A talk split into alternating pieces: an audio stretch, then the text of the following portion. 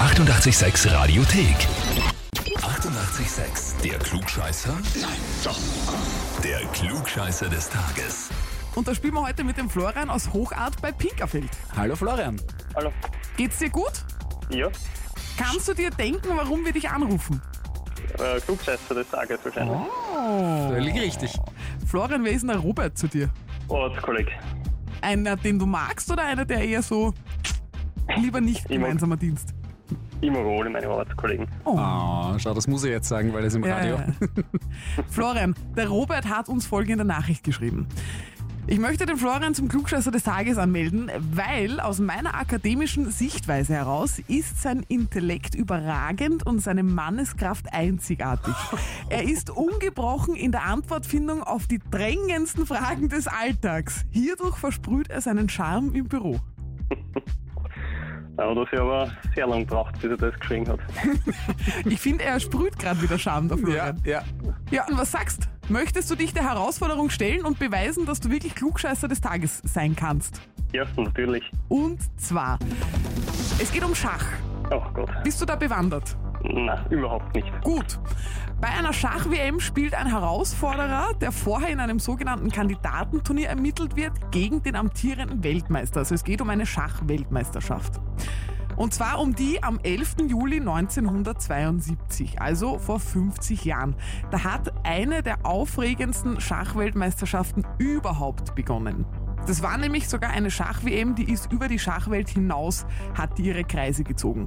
Warum war dieser Wettkampf damals so brisant? Antwort A.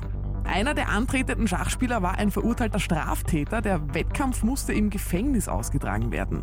Antwort Möglichkeit B. Es spielten ein Russe und ein Amerikaner gegeneinander und das mitten im Kalten Krieg, was von beiden Ländern natürlich groß inszeniert wurde. Oder Antwort Möglichkeit C. Einer der antretenden Schachspieler war erst 14 Jahre jung. Hm, Bin bin ich mir ziemlich sicher, dass das B ist. Uh, Das kommt aber Ja. schnell. Wie kommst du da drauf? Ähm, ich würde mir eigentlich, ob das immer irgendwo gehört. Ich weiß zwar nicht wo, aber Ja, Florian, lass dich nicht verunsichern, das ist vollkommen richtig. Mitten im Kalten Krieg war eine WM zwischen einem Russen und einem Amerikaner natürlich schon brisant und außerdem der Bobby Fischer, der für die USA angetreten ist. Ziemlicher Exzentriker hat mehrmals mit Absage gedroht und damals hat ihn sogar der Sicherheitsberater von Präsident Nixon, der Henry Kissinger, angerufen und gesagt, Amerika wünscht sich, dass sie da hinfahren und die Russen schlagen. Und genau das ist dann passiert. Er ist hingefahren und hat gewonnen. interessant. Also den gratuliere, Hintergrund habe Florian. ich nicht gewusst, aber die, die Antwort ist äh, irgendwo im im Hinterkopf. gehabt. Na, schau her. Ja, gratuliere. Na, Florian, du bist jetzt offiziell, darfst du den Titel Klugscheißer des Tages tragen, bekommst natürlich auch die Urkunde und das berühmte 886 klugscheißer -Heferl gehört auch dir. Ja, sehr schön, freut mich. Danke fürs Mitspielen. Ja. Danke, ebenfalls. Ciao. Ciao. Ciao. Na schau, manchmal braucht man gar nicht viel sagen, man braucht nur viel Wissen. Ja, genau. Und wenn ihr auch jemanden in eurem Umfeld habt, den ihr unbedingt anmelden wollt zum Klugscheißer des Tages, dann anmelden auf radio886.at. Die 88,6 Radiothek. Jederzeit abrufbar auf radio886.at. 88,6. Eighty-eight, sex.